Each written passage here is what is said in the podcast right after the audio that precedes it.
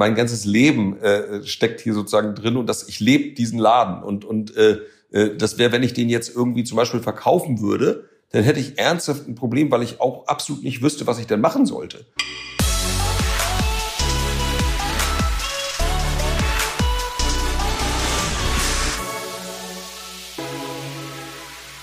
Ich finde es immer positiv, wenn ich Gäste habe, deren Produkte mir schon vor Jahren positiv aufge aufgefallen sind. Und bei Robert Dahl von Karls Erdbeerhof ist das so ein bisschen der Fall. Ähm, vor ein paar Jahren auf einem Ausflug nach Rügen kam ich nämlich ganz unvorbereitet an einem Erdbeerhof vorbei und konnte nicht glauben, was da an Innen- und Außenaufbauten rund um das Thema Erdbeeren realisiert worden war. Meine damals vierjährige Tochter war sofort Feuer und Flamme und so haben wir halt wirklich in dieser Woche jeden Nachmittag in äh, Karls Erdbeerhof verbracht. Ich relativ nahe des Buffets und meine Tochter meistens in diesem riesigen Indoor-Kletterturm, der da aufgebaut war. Und während sie sich dann, das sah man auch richtig, jeden Tag äh, mutiger von, von größeren Kindern abschaute, was man in dieser Kletterhalle alles so machen konnte, ähm, habe ich mir tatsächlich damals schon eine Liste aufgeschrieben, was mir aus Digitalmarketing-Sicht so alles positiv aufgefallen war. Und darum ist es mir eine besondere Freude, dass heute Robert Dahl in unserem Podcast äh, ist. Robert ist der Geschäftsführer und hilft uns gleich, das Phänomen Karls Erdbeerhof ein bisschen einzusortieren und zu verstehen. Ja, eine weitere besondere Freude ist natürlich, dass du wieder eingeschaltet hast zu Hause. Ganz lieben Dank dafür. Herzlich willkommen bei Digitale Vorreiter, deinem Podcast zur Digitalisierung von Vodafone. Und natürlich jetzt ein ganz herzliches Willkommen an unseren heutigen Gast Robert Dahl von Karls Erdbeerhof. Robert, lieben Dank für deine Zeit. Hallo. Hallo und vielen Dank für die Einladung, Christoph. Ähm, ja, was machst du bei Karls Erdbeerhof? Also möglichst wenig Routine auf jeden Fall. Mhm. Ich fühle mich immer dann am wohlsten, wenn die Tage äh, uneinheitlich sind und meistens gelingt mir das auch ganz gut. Also so Dinge mit, äh, äh also ich habe keine keine wöchentlich sich wiederholenden Routinen, keine täglich sich wiederholenden Routinen. Und ich habe das immer mal wieder probiert, weil ich irgendwo gelesen habe, dass das sehr sehr gut sein soll. Aber irgendwie ist es nicht mein Ding. Also was mache ich? Ich kümmere mich ähm, ein Stück weit um alles. Als ich den Laden äh, gegründet habe, da ähm, war, äh, habe ich im Grunde ja auch alle Dinge alleine gemacht vor, äh, das war 1993, also ja. jetzt auch schon eine ganze Weile her inzwischen. Und ähm, jetzt ist es so, dass ich mir natürlich meistens meine Gedanken drehen sich oft um neue ähm, Geschäftsideen oder um Optimierung des Bestehenden und natürlich auch äh, zwischendurch auch immer wieder um Problembewältigung. Wir hatten ja auch gerade so ein bisschen viel mit Corona am Hut. Also das sind auch alles Dinge, die mich dann natürlich befassen. Darüber wollen wir auch gleich unbedingt noch mehr hören. Aber eine Frage muss ich leider noch aus dem Weg bringen. Wer ist Karl? Ja, mein Opa.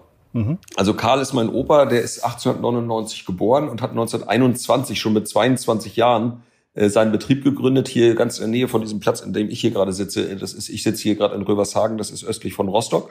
Und zehn Kilometer von hier, da gibt's ein kleines Örtchen, das heißt Bentwisch. Ja. Und da hat äh, Opa Karl 1921 einen Gemüsebaubetrieb gegründet und äh, das war sozusagen dann auch die Geburtsstunde, wenn man so ein Stück weit auch von Karls. Ne? Also die, die, die, die landwirtschaftliche Prägung, aus denen dann auch, aus der dann später auch der Erdbeerhof dann letztlich geworden ist.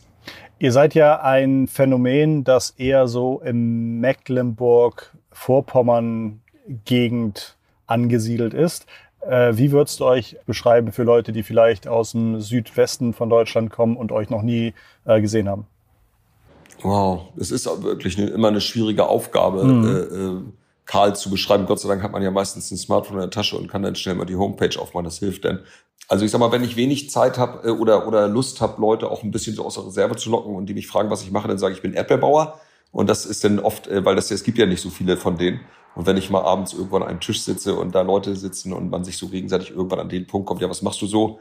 Und man sagt Erdbeerbauer, dann hat man meistens erstmal so eine Dreiviertelstunde irgendwelche verrückten Fragen zu beantworten. Äh, und wer pflückt denn die Erdbeeren und wie? Erdbeerbauer, echt, ist das ein Scherz und so weiter? Nee, ist kein Scherz. Und ähm, aber wenn ich dann äh, auf das Thema Erlebnis doch, weil dann ja. irgendwann kommt dann tatsächlich äh, fast äh, mit Vorsatz immer die Frage, ja, aber was machst du denn im Winter? Und spätestens dann muss ich ja dann mich outen, dass es auch noch diese Erlebnisdörfer gibt und die dann zu beschreiben, das ist ziemlich kompliziert. Du hast das eben für dich toll gemacht in deinem Intro, wo du mit deiner Tochter äh, äh da warst, vierjährige äh, ja. Äh, Kinder sind so ein bisschen unsere Kernzielgruppe auf jeden Fall. Die ist da das voll merkt man. gewesen. Oh je, das merkt man. Ja. Das heißt, ich glaube, ihr habt irgendwie über 400 Buden, an denen ihr Erdbeeren verkauft. Genau. Und das sind für euch so ein bisschen die Offline-Kontakte, um den Leuten zu sagen, hey, eigentlich musst du uns auch mal besuchen. Und wenn man euch dann besucht, dann sind das riesengroße Hallen, in denen kann man tausende unterschiedliche Produkte rund um das Thema Erdbeeren kaufen und erleben. Und draußen ja. kann man dann auch noch irgendwie so äh, Karussells fahren, äh, besondere Rutschen benutzen, ähm, Attraktionen erleben. Das ist, glaube ich, so ein bisschen, wie ich es jetzt verstanden habe. Ja, genau. Also wir, wir thematisieren das schon alles sehr stark, auch irgendwo ländlich und, ja. und versuchen eben viel alte Baumaterialien zu benutzen, haben jetzt inzwischen äh, äh, insgesamt 34 Schaummanufakturen. Es gibt ja, ein bisschen sind wir über Mecklenburg-Vorpommern jetzt ja schon hinausgewachsen. Ja. Es gibt ja auch ein Erlebnisdorf in Ostholstein und eins in westlich von Berlin. Mhm. Und äh, und wir sind jetzt gerade so auf dem Sprung, äh, das ist jetzt auch kein Geheimnis mehr seit einigen Wochen, dass es ja auch noch zwei neue Erlebnisdörfer geben wird. Eins im Ruhrgebiet in Oberhausen und eins in Sachsen. Wahnsinn. Wie viele Besucher bekommt ihr im Jahr in eure Erlebnisdörfer? In einem guten Jahr, nicht in einem Corona-Jahr? In einem, also in dem Vor-Corona-Jahr hatten wir, glaube ich, 5,6 Millionen Besucher, äh, also offline, die hier in den Erlebnisdörfern waren. Und das verteilt sich so ein bisschen auf die Standorte, weil die unterschiedlich groß sind. Also Berlin und, und äh, hier Röbershagen bei Rostock sind unsere beiden größten Standorte. Und dann müssen die bei euch Eintritt bezahlen oder wie verdienst du dein Geld? Ähm, nee, eigentlich wir, verdienen wir das Geld äh, hauptsächlich damit, dass wir keinen Eintritt nehmen. das, weil, weil das ist so irgendwie hat sich das so mit der Zeit so als so eine als als unsere DNA entwickelt, dass wir da so ganz liberal mit umgehen und äh, also großen Wert darauf legen, dass man eben auch keinen Eintritt bezahlen muss und versuchen auch immer ganz bewusst sehr viel, so viel wir eben betriebswirtschaftlich aushalten können, zu geben, ohne Eintritt dafür zu nehmen. Also mit auch wirklich sehr attraktiven Spielplätzen und Indoor-Spielplätzen und einer Tiershow und was weiß ich nicht allem.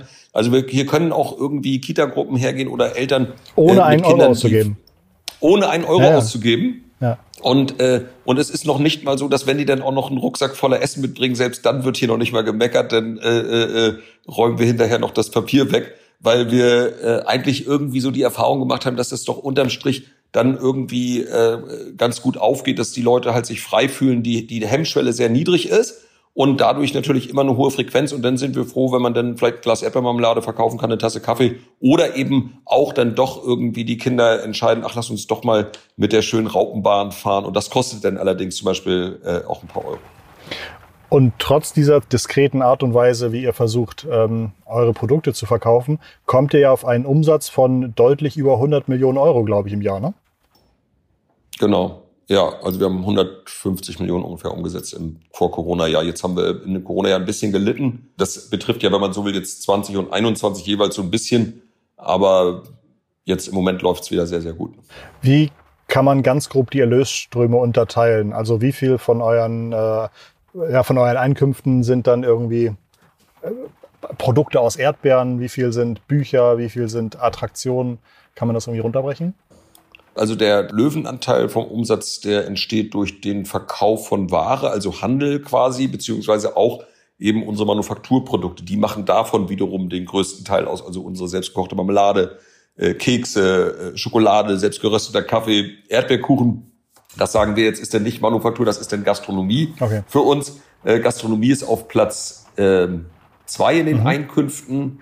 Und dann äh, äh, auf Platz drei kommt dann äh, das Ticketing, also weil es, es gibt inzwischen, auch wenn vieles kostenlos ist, gibt es eben eine Tageskarte, aber auch, und das ist unser stärkstes Produkt im Moment, eine Abo-Jahreskarte, die kostet drei Euro im Monat.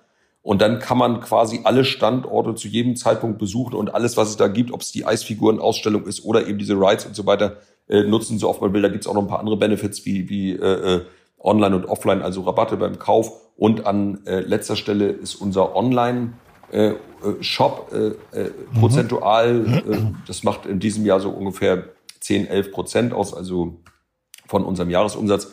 Also wir sind darüber schon sehr froh und das wächst auch sehr stark. Mhm. Okay. Du hast gesagt, 93 hast du dir überlegt, aus Erdbeerbuden und Erdbeerfeldern mehr zu machen. Hattest du irgendein Vorbild? Gibt es andere ähm, Erlebnisdörfer, die sowas ähnliches gemacht haben? Oder wo hast du, wo hast du die Idee hergenommen? Ja, so die Grundidee, das hatten wir schon so familiär mitgekriegt. Also meine Schwester, die leitet ja unsere Karls Academy und äh, äh, rund um das Thema Personal hat sie da die ganze Verantwortung und ist da auch auf äh, in dem Bereich eben sehr kreativ so unterwegs. Äh, wir, wir sehr, sehr viele Mitarbeiter. Also uns wurde das so ein bisschen mit in die Wiege gelegt, weil meine Mutter schon 1986 in Ostholstein das erste Mal so einen kleinen Weihnachtsmarkt veranstaltet hat. Erst war das so Family and Friends irgendwie, da hat man sich gegenseitig ein paar Dinge abgekauft, vor allem Glühwein getrunken und, und Schmalzbrote gegessen. Und dann wurde aus diesem Weihnachtsmarkt, das wurde dann halt ein bisschen größer. Also als ich mich dann selbstständig gemacht habe hier in Rövershagen, also bei Rostock, äh, da ähm, war das schon so ein bisschen vorgeprägt. Also diese, diese Idee, also auch noch was zu verkaufen, eben außer Erdbeeren. In so einem kleinen, wir haben das damals Hofladen genannt, dieser Begriff, der ist ja durchaus auch geläufig. Dann haben wir das Bauernmarkt genannt. Und da hatte mein Vater, der hatte uns als Kinder auch schon oft nach USA geschleppt, der äh, auf äh, Erdbeerfelder, vor allem in Kalifornien. Kalifornien ist ja jahrelang das größte Erdbeeranbauregion der Welt gewesen, jetzt inzwischen von China überholt, aber immer noch äh, stark Erdbeer geprägt.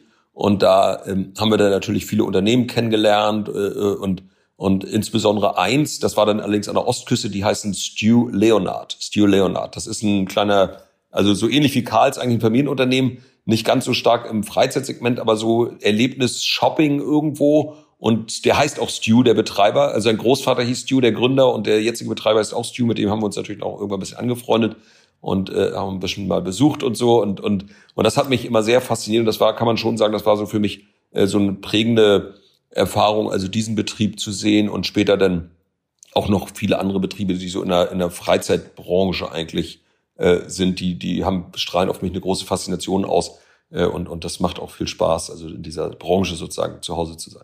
Das ist ja nicht ganz typisch, dass man irgendwie sagt, ich suche mir in anderen Ländern Unternehmen, die das gleiche machen wie ich und wir machen äh, so einen ganz intensiven Austausch, fahren dahin. Also das gibt's ja jetzt nicht überall. Ist das so eine Besonderheit in der, in der Landwirtschaft oder habt ihr euch da einfach sehr viel Mühe? Wie, wie kam das zustande? Wie hat man die Kontakte aufgebaut? Ja, also so im, in der Landwirtschaft ist tatsächlich gang und gäbe, dass also Bauern, Landwirte, Farmer äh, reden viel miteinander. Da gibt's auch richtige, also Riesenorganisationen sozusagen, also nicht im Erdbeerbereich, aber so in der Landwirtschaft, in der konventionellen Landwirtschaft, Riesenorganisationen, die nur dafür da sind, äh, sich gegenseitig also auszutauschen.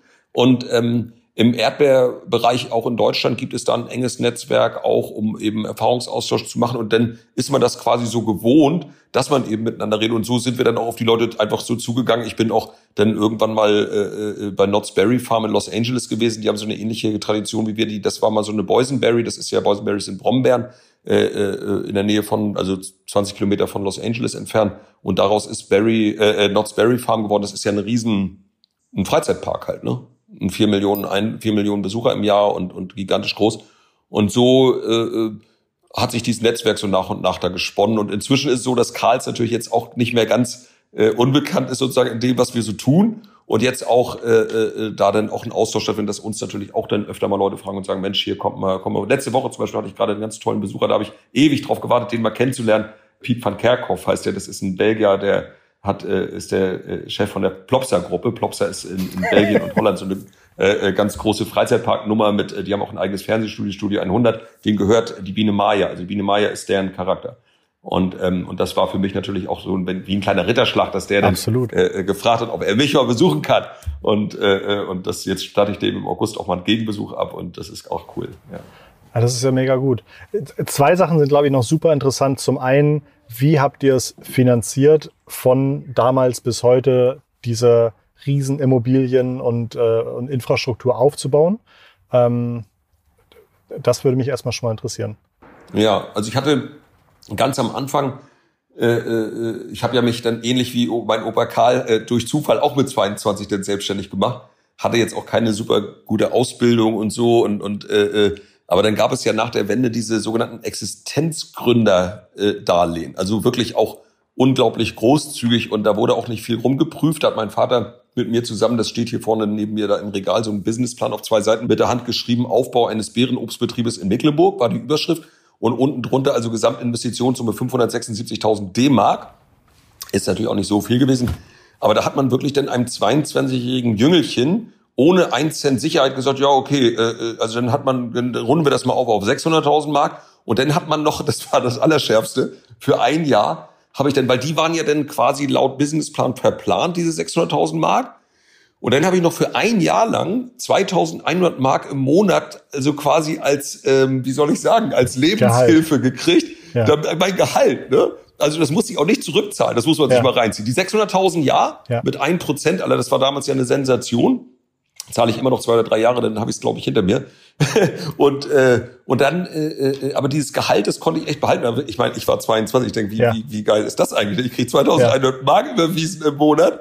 Das ist ja heute wie Euro irgendwie mindestens und hatte dann äh, äh, das sehr genossen ne? und äh, so so das zu bekommen und dann habe ich äh, ist der Betrieb natürlich ich hatte gleich im ersten Jahr einen guten äh, Start gehabt also mit 10 Hektar Erdbeeren und wir haben so umgerechnet so 450.000 Euro umgesetzt hört sich jetzt nicht so viel an aber war war eigentlich gigantisch bei unserer Kostenstruktur so dass da auch wirklich was übrig geblieben ist ordentlich was übrig geblieben und dann habe ich angefangen, halt auch viel davon äh, zu investieren. Und das macht ihr immer heute. noch so, ne? Ja, also ihr, ihr wir machen das immer noch so, ne? Also wir, wir, wir investieren, ich investiere eigentlich alles, was ich verdiene, immer in diesen Laden rein und, und äh, äh, finde das auch äh, okay. Irgendwie, ich habe kein, kein Ferienhaus und keine Motorjacht oder so, aber ich liebe halt den Laden hier und, und habe aber zwischendurch natürlich auch Phasen gehabt, wo ich immer mal auch ganz normal konventionell was finanziert habe. Aber habe jetzt in den letzten Jahren versucht, das weniger werden zu lassen, um mehr aus unserem Cashflow eben zu wachsen und äh, äh das äh, hat auch ganz gut geklappt. Jetzt. Und von der Gesellschafterstruktur, da sind jetzt keine Investoren oder, oder Private Equity Leute drin, sondern das ist immer noch äh, relativ äh, familiär gehalten, oder?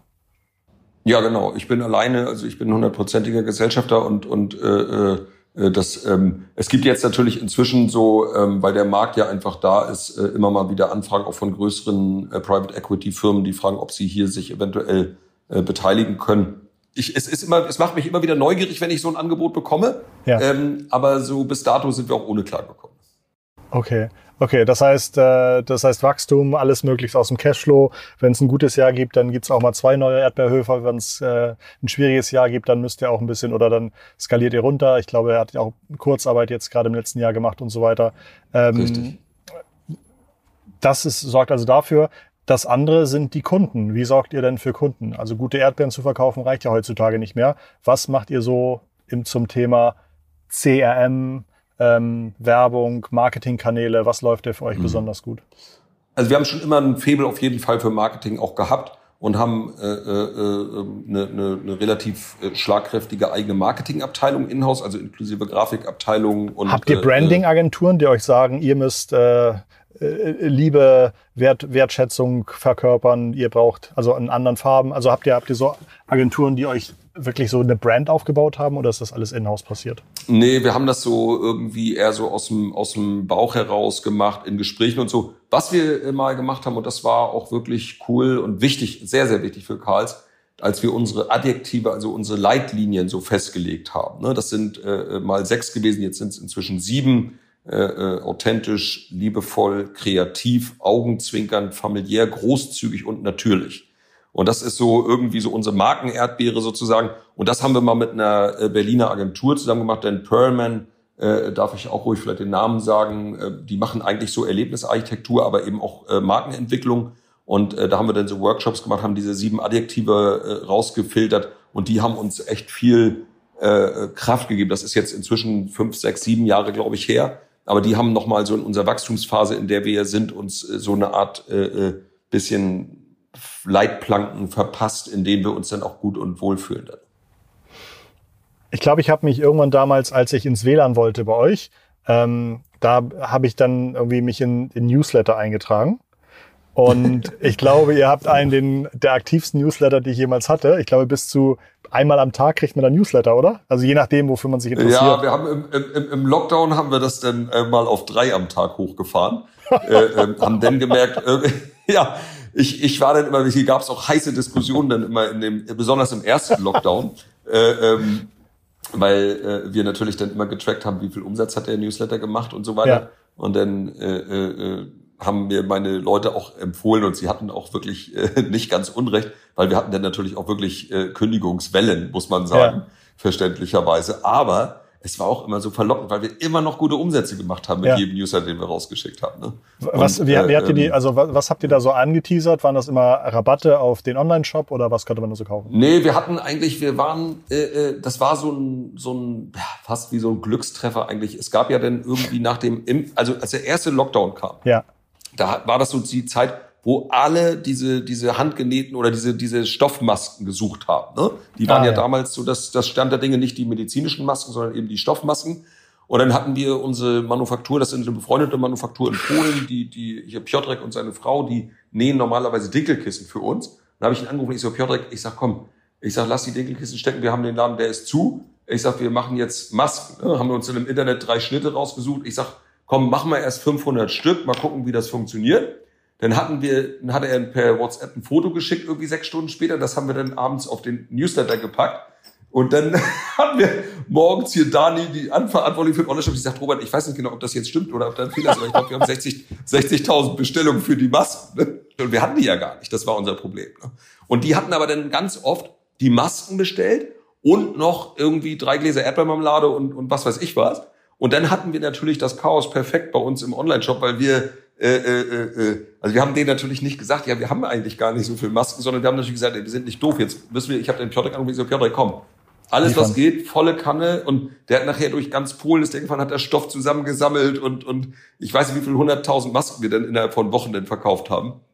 Und äh, also die Newsletter, die bestanden immer, der erste, das erste Drittel vom Newsletter war immer die Stoffmaske.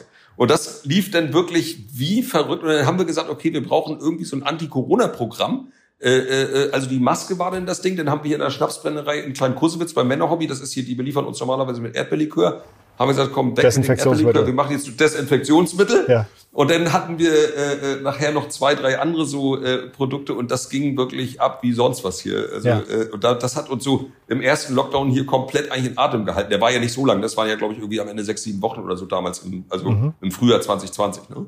Ja. Und ähm, ja, das war crazy. Also da haben wir es dann, wie gesagt, mit den Newsletter ein bisschen übertrieben mhm. und hatten aber immer wieder auf den Umsatz geguckt und dachten, nö, okay, komm, wir machen den, wir machen ruhig drei weiter, weil so viel Abmeldungen sind es nun auch nicht. Ja. Und jetzt haben wir uns aber wieder beruhigt und, und sind jetzt auch äh, äh, äh, unterm Strich hatten wir natürlich dann auch zu viel Abmeldung, wenn man so will. Aber wir sind jetzt gerade aktiv geworden, das Thema Newsletter-Marketing äh, zu professionalisieren, machen das jetzt auch zusammen mit einer Agentur seit Neues.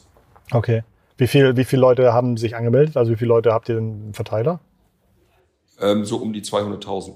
Also wir sehen da eben noch großes Potenzial drin und da wollen wir jetzt eben gerade ansetzen und reden da im Moment fast täglich in kleinen Videocalls äh, drüber, wie wir, wie wir das jetzt auf eine schöne Art mal machen und auch so, dass es einen, einen Mehrwert bringt für unsere Kunden und nicht nervt.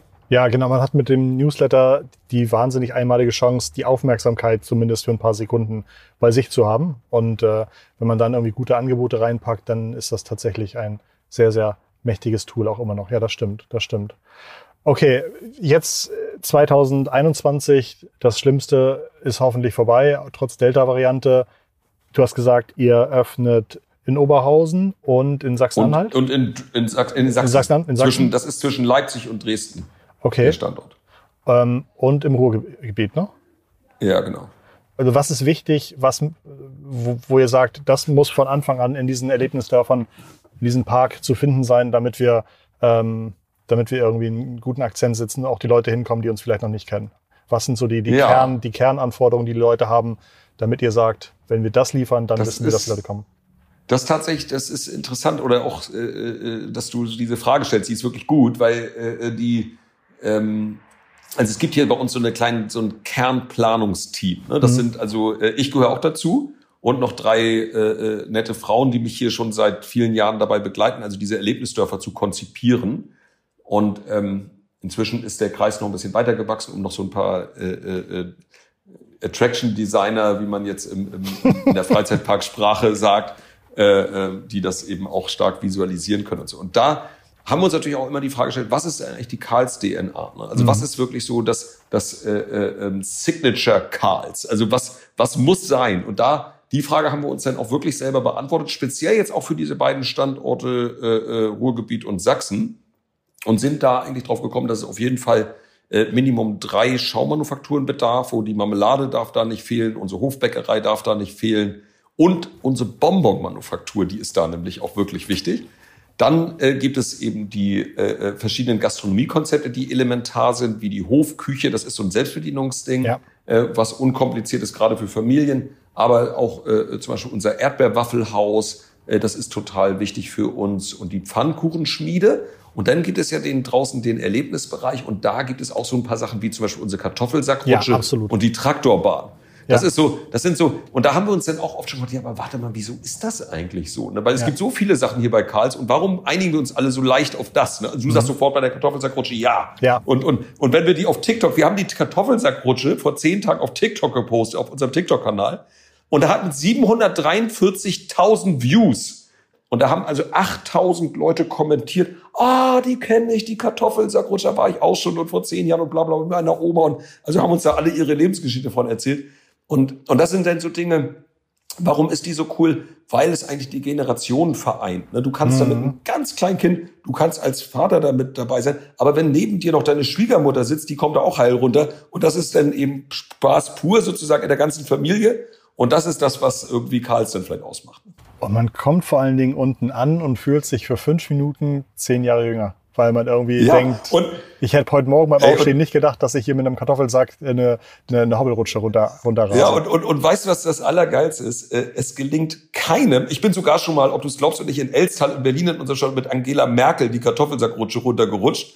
Die, die, äh, äh also es gelingt keinem, keinem Menschen da unten anzukommen und nicht zu lachen. Genau, also, ja, ja, genau. da genau. ist noch nie einer mit einer ernsten Miene unten angekommen. Teilweise auch, weil, weil man halt auch äh, zwischendurch immer eine Sekunde hat, wo man dachte, jetzt eskaliert es. Und dann kommt man doch sicher. Ja. Und es ist tatsächlich so ein bisschen Abenteuer, so ein bisschen kontrolliertes Abenteuer, aber noch so ein kleines bisschen Wildwesten. Also man hat keinen Anschnallgurt an, sondern man hat, man ist auf sich und die, den Kartoffelsack gestellt. Das ist ja cool. Ja. Äh, das ist also äh, für uns auch immer wieder faszinierend und man, das ist wahrscheinlich auch eins der am meisten fotografierten äh, Absolut. Motive, dass die Leute unten, die Eltern unten an der Kartoffelsackrutsche stehen und dann die Kinder oder die, die anderen Familienmitglieder fotografieren. Wenn du in andere Parks gehst, worauf achtest du? Auf alles. Hm. Absolut alles. Also ich achte äh, darauf, wie der Fußboden beschaffen ist, ob da Müll rumliegt, wie die Mitarbeiter angezogen sind, was es da zu essen gibt, wie die Schilder in, an der Pommesbude aussehen wie gut das bei den Rides flutscht und so. Und ich finde auch eigentlich immer überall Inspiration. Äh, also ich versuche mir das voll reinzuziehen. Beim Parkplatz fange ich schon an. Ne? Gibt's äh, jetzt in Sommerferien? Ich habe äh, mit meiner sechsjährigen Tochter mache ich so ein bisschen eine, eine äh, Campingbus-Tour. Gibt's Parks, wo du sagst, da lohnt es sich auf jeden Fall vorbeizukommen? Ja, also ich, äh, äh, also einer der Parks, die in Deutschland nicht, glaube ich, nicht so viele Leute kennen, aber der auf jeden Fall einer der besten Parks Deutschlands ist äh, Trips Drill. Das ist südlich von Stuttgart. Okay. In, in Baden-Württemberg. Mhm. Ein absoluter Traum ist das, wie der liegt in so Weinbergen. Die geilsten Rides, alles super liebevoll angelegt mit Pflanzen und es ist äh, also Trips Drill. Das musst du unbedingt mal googeln, okay. weil das ist wirklich mega. Verlinken und, wir äh, unten in den Shownotes. Ja, okay, da wird sich Familie Fischer freuen. die, die, das ist die Betreiberfamilie. Dann gibt es ähm, natürlich also die ganz starken Parks. Das ist ja in Deutschland so, also ist nach wie vor natürlich Phantasialand und Europapark. Das ist ja klar. Und was vielleicht auch nicht alle in Deutschland kennen und was absolut auch eine Reise wert ist, Efteling in Holland. Ja, Efteling. da war ich als Kind. Mhm. Der ja. Efteling. Ja. Der Efteling. Der Efteling und der Efteling, die haben sich weiterentwickelt. Ja. Also wer jetzt keinen Campingbus hat, so wie du, sondern da einfach, die haben da so Ferienhausparks. Aber die sind so liebevoll mit Baumhaushotel und mit allem drum und dran. Und äh, ja, das sind so Highlights einfach. Aber, aber ich habe oft so das Gefühl, also ich finde auch oft Inspiration in kleinen Parks. Ne? Also oder so in, oder ach, nicht nur in Restaurants, überall eigentlich. Ne? Wir sind ja immer mit offenen Augen natürlich unterwegs. Du hast erzählt, dass du noch keine Karls Erdbeerhof Yacht hast und äh, ähm, das ist natürlich die große Frage, ob äh, gibt es gibt es eigentlich so typische Exits bei Erlebnisparks? Oder ist das einfach eine Geschichte, die, die muss man an die nächste Generation irgendwann weitergeben? Äh, und dann, wenn man 91 Jahre alt ist, muss man seinen Sohn oder Enkel coachen? Ja.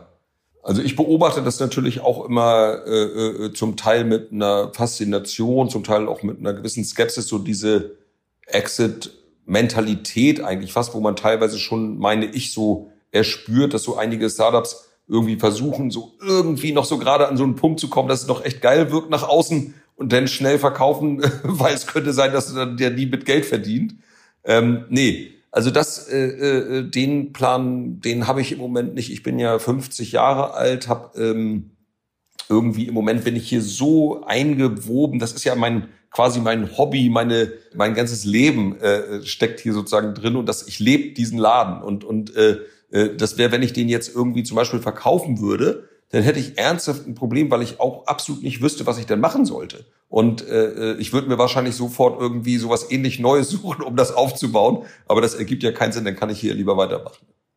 Ähm, ich habe meine letzte Frage schon. Hast du irgendwelche besonderen digitale, digitalen Vorbilder? Leute, die du stark findest für das, was sie digital machen, Unternehmen, die sich toll digitalisiert haben? Ähm ja, ich bin auf jeden Fall, also ich bin natürlich mega Tesla-Freak, ich bin ein riesen Elon Musk-Fan, ich äh, bin Tesla-Fahrer schon seit äh, über drei Jahren und äh, äh, mhm. ähm, also, aber solche Leute inspirieren mich natürlich total, auch damals Jeff Bezos, ich habe die Autobiografie damals verschlungen, wirklich, als die rauskam. Mhm. Und äh, nicht Jeff Bezos, sorry, die, die Autobiografie habe ich auch mhm. gelesen. Ich meine jetzt äh, ähm, Steve Jobs. Ähm, aber äh, von Jeff Bezos gibt ja keine eigene, aber da gibt's auch ein tolles Buch, das heißt Der Allesverkäufer, was auch absolut lesenswert ist. Ähm, und ansonsten so digitale Vorbilder. Im Moment bin ich natürlich viel, so mhm. gucke ich viel nach China, weil wir unser Karls Live-Projekt haben.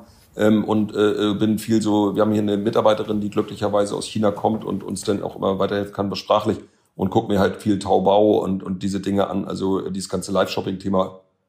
Karls Live ist eine also wir haben eine eigene Plattform äh, geschaffen in den letzten fünf Monaten. Das war so in, der, in, der, in diesem riesen Mega-Lockdown. Das war so ein, ist so Weihnachten geboren, die Idee. Dann haben wir hier mit einer äh, äh, Horde von ziemlich verrückten Typen aus Rostock, die, die äh, so eine Internet, äh, oder wie sagt man eigentlich, eine, eine, eine Softwarefirma haben.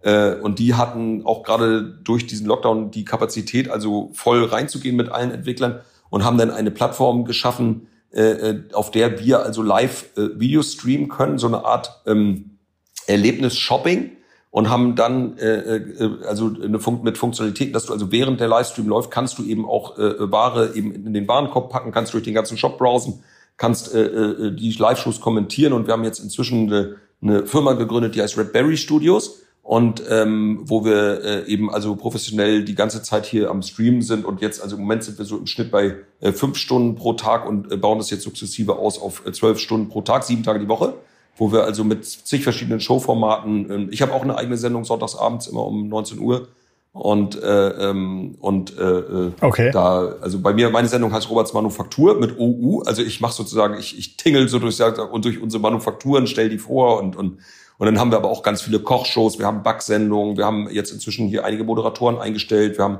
ein äh, äh, Production-Team und, und äh, eine Programmchefin und so weiter und sind dabei, so eine Art kleines Mediaunternehmen zu werden. Aber schon eigentlich mit dem Ziel, äh, dass äh, eben natürlich Online- und Offline-Traffic äh, dadurch generiert wird und das funktioniert auch echt richtig gut. Schön, dass das nochmal so am Rande jetzt zum Ende des Gesprächs mit rauskam. Ähm, ich dachte, ich dachte, dass du deswegen mit mir sprechen wolltest. nee, von dem, von dem Karls Live habe ich noch nichts gehört, tatsächlich. Also verrückt, verrückt. Ja. Da musst du unbedingt mal bitte unsere App installieren, weil dann kommst du da nicht, nicht drum herum. Du kannst es aber auch äh, ähm, also in die Browserzeile eingeben und dann, äh, aber besser, äh, lieber wäre mir natürlich, wenn du die App installierst, dann äh, haben wir dich besser an der Angel und können dir eine Push-Notification schicken. Die Zuschauer und ich werden deine App installieren, Robert. Das ist das Mindeste, was wir dafür, danke, was wir danke. machen können. Ähm, ja, hab tausend Dank. Ähm, Gerne. Das war wirklich insightful und auch ähm, ja einfach krass, wenn man sich mal wirklich vorstellt, fünfeinhalb Millionen Besucher im Jahr. Das ist halt, ja, das ist ein richtiges Fund. Ne? Du hattest ja gesagt, die andere, der andere Park in den USA damals, äh, der große Park irgendwie hat vier Millionen oder viereinhalb Millionen Besucher, also da, ähm, ähm, und den hast du schon als groß betitelt. Also ihr seid richtig, richtig groß. Krass, krass, krass. Ist beeindruckend. Jo, danke. Das ist jetzt vielleicht noch, äh, kann ich noch mal einen, einen Satz dazu sagen, weil äh, äh dein äh, Podcast hören ja auch äh, vielleicht auch, äh, wenn man so will, fachlich versierte Menschen zum Teil. Und äh, wir haben noch eine Teil. Herkules, zum großen Teil, sorry, ich wollte hier niemandem zu nahe treten, aber äh, äh, die, ähm, also eine Herkulesaufgabe, die ja. sehe ich so irgendwie vor uns, wo wir auch noch keine richtige Lösung für gefunden haben, weil was ich natürlich sehr bedauerlich finde, dass wir, wir haben ja an unseren Erdbeerbuden äh, auch etliche Millionen Kunden äh, im Sommer und haben eben diese über fünf Millionen, fünfeinhalb oder so in unseren Erlebnisdörfern. Und viele von denen kennen wir natürlich nicht. Das heißt also, wir haben, äh, äh, die haben bei uns noch nie irgendwie äh, online etwas gekauft.